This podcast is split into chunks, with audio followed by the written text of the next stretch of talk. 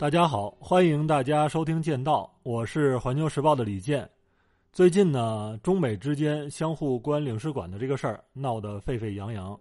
那么从我个人的角度来说，我感到很振奋。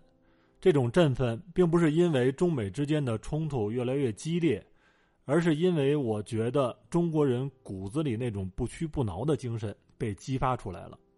正好前不久，我和家里人去北戴河度假。看着游客们在孤独图书馆和海边的礼堂前面频频的自拍，我突然想起了毛主席写的那首词《浪淘沙北戴河》。这首词是这样写的：“大雨落幽烟，白浪滔天，秦皇岛外打渔船，一片汪洋都不见，知向谁边？往事越千年，魏武挥鞭，东临碣石。”有一篇，萧瑟秋风今又是，换了人间。直到现在读这首词，依然是那样动人心魄。通过这首词，咱们再来看一下白浪滔天的中美关系。我个人有一个习惯，那就是面对纷繁复杂的国际局势，既要看热闹，也要看门道。那么，中美激烈对撞的门道在哪儿呢？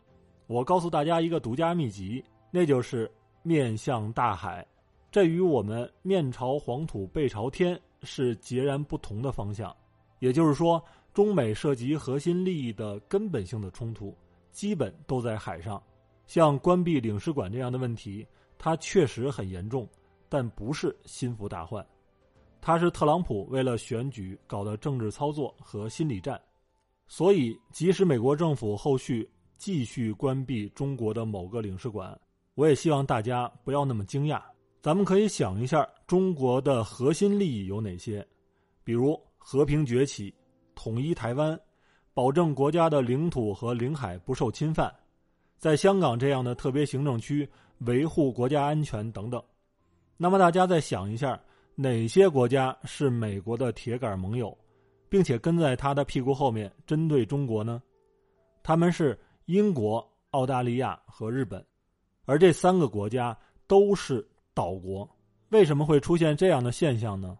首先，咱们从地理上来看，中国是一个海陆复合型的国家，但中华文明不是海洋文明，而是大河文明，是长江、黄河带来的肥沃的土壤，孕育了我们的农业文明。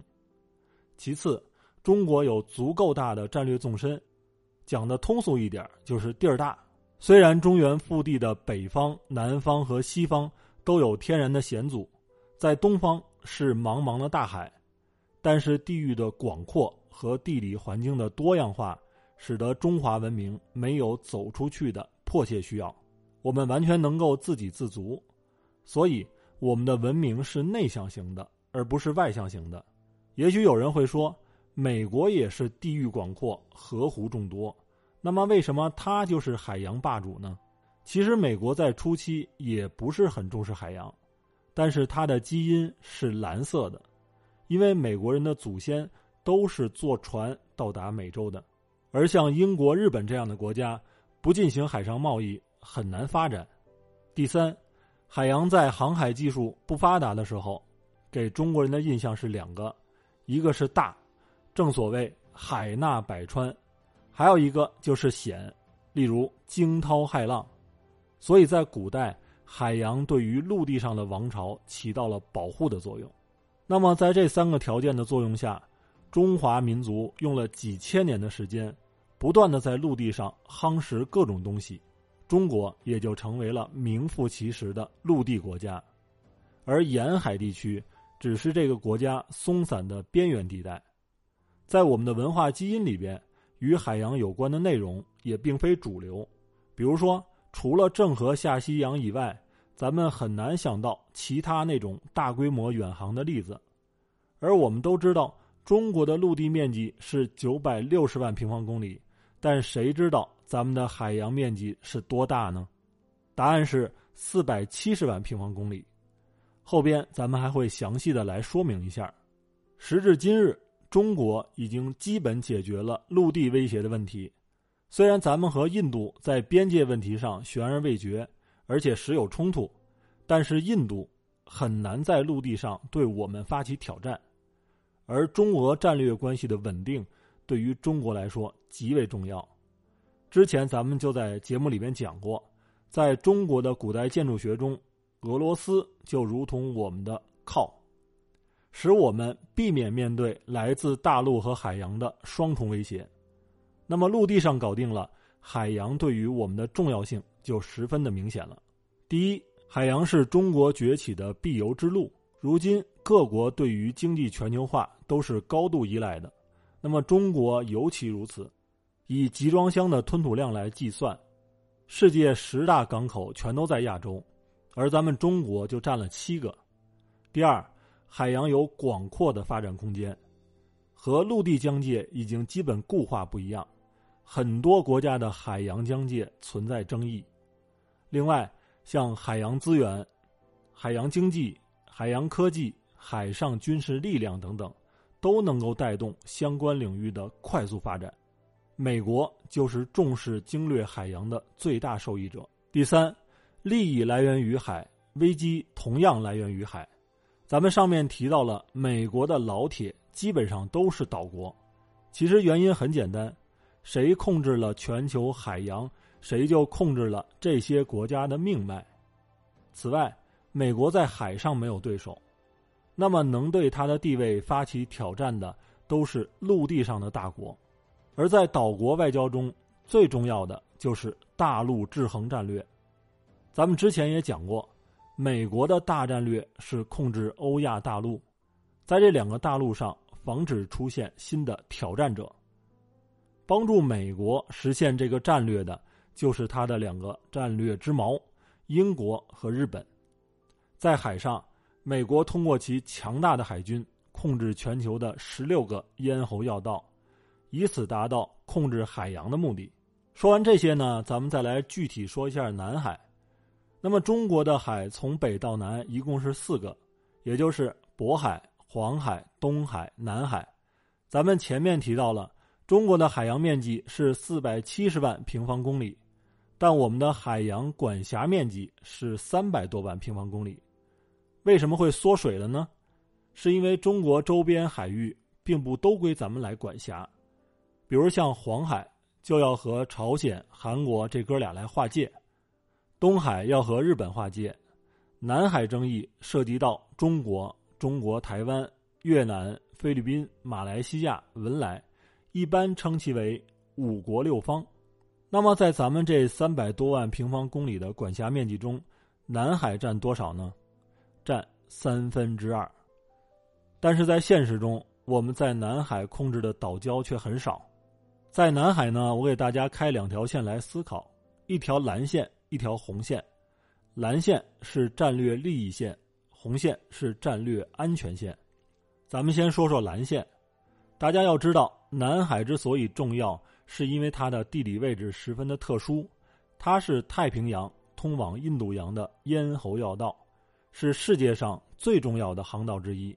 而其中最重要的战略节点是马六甲海峡。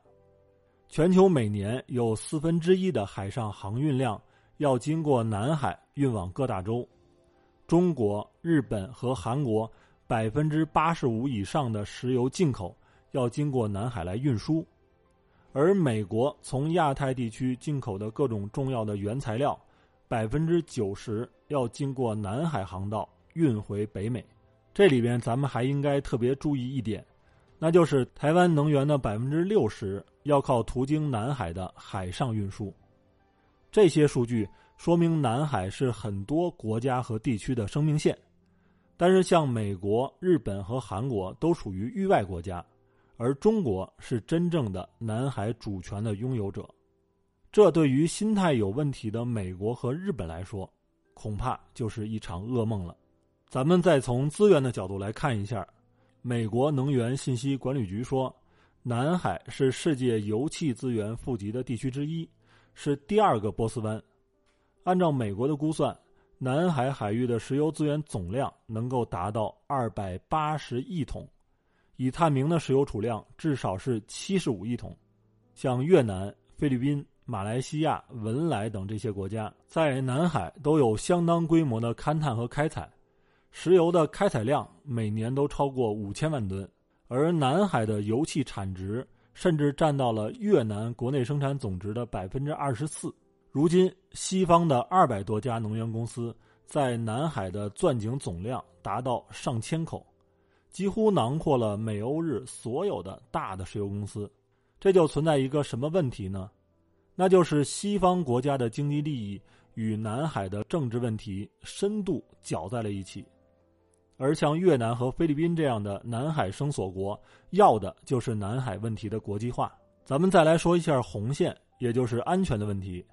大家都知道，美国原来通过两条岛链，企图在海上锁住中国和苏联。现在苏联没有了，都用在了中国的身上。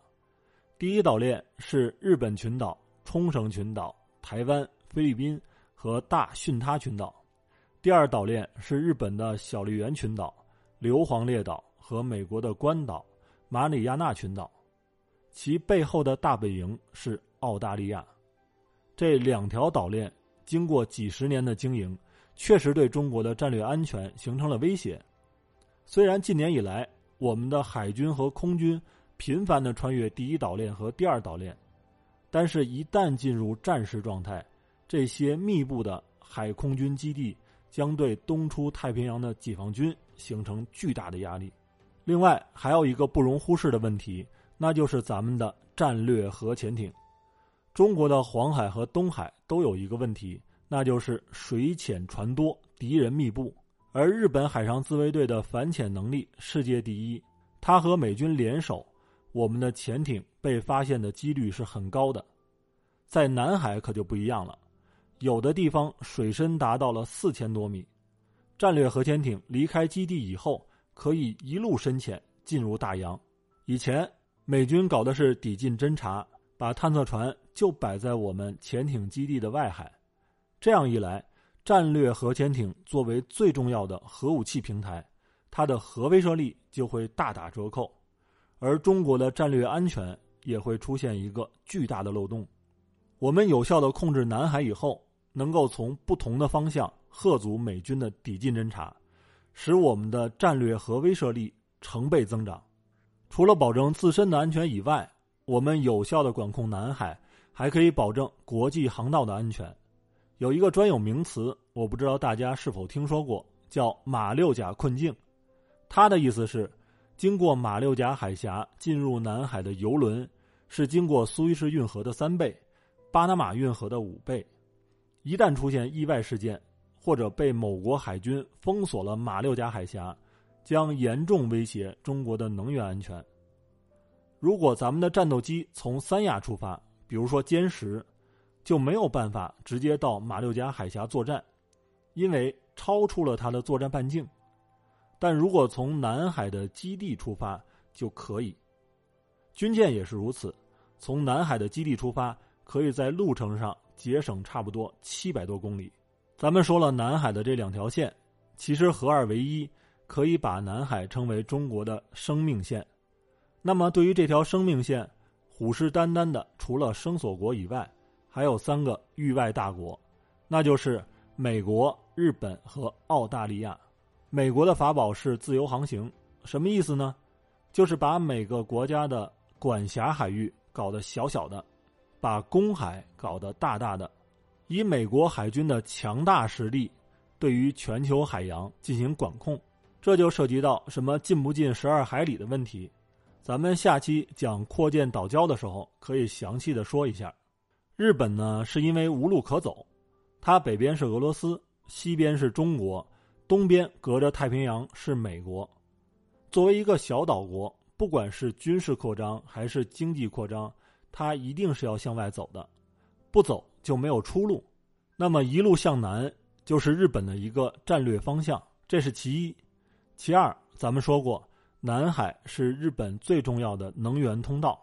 其三，南海划界如果取得进展，将有可能对东海划界，也就是中日钓鱼岛之争产生影响，这是日本绝对不愿意看到的。所以，日本是一定要在南海掀一掀风浪的。至于澳大利亚呢，主要是两方面的原因：一是作为资源大国，澳大利亚的经济重心基本上都放在亚太地区，他对于南海的问题十分敏感，生怕受制于中国。而且，澳大利亚认为中国近年以来在南太岛国的影响力日益扩大，这是他难以容忍的。二是作为美国亚太再平衡和印太战略的重要成员，澳大利亚一直勇往直前。这也是他在美国面前最有价值的地方，所以咱们可以看到，前不久美日澳在南海举行了联合军演，而在二零一六年的七月，所谓的南海仲裁案结果公布以后，美日澳三国马上发表了联合声明，公开谴责中国在南海的行为主张，要求中国遵守所谓的南海仲裁结果。然而，今天的南海形势。已经与四年之前有所不同了，和更早之前相比，更是不可同日而语。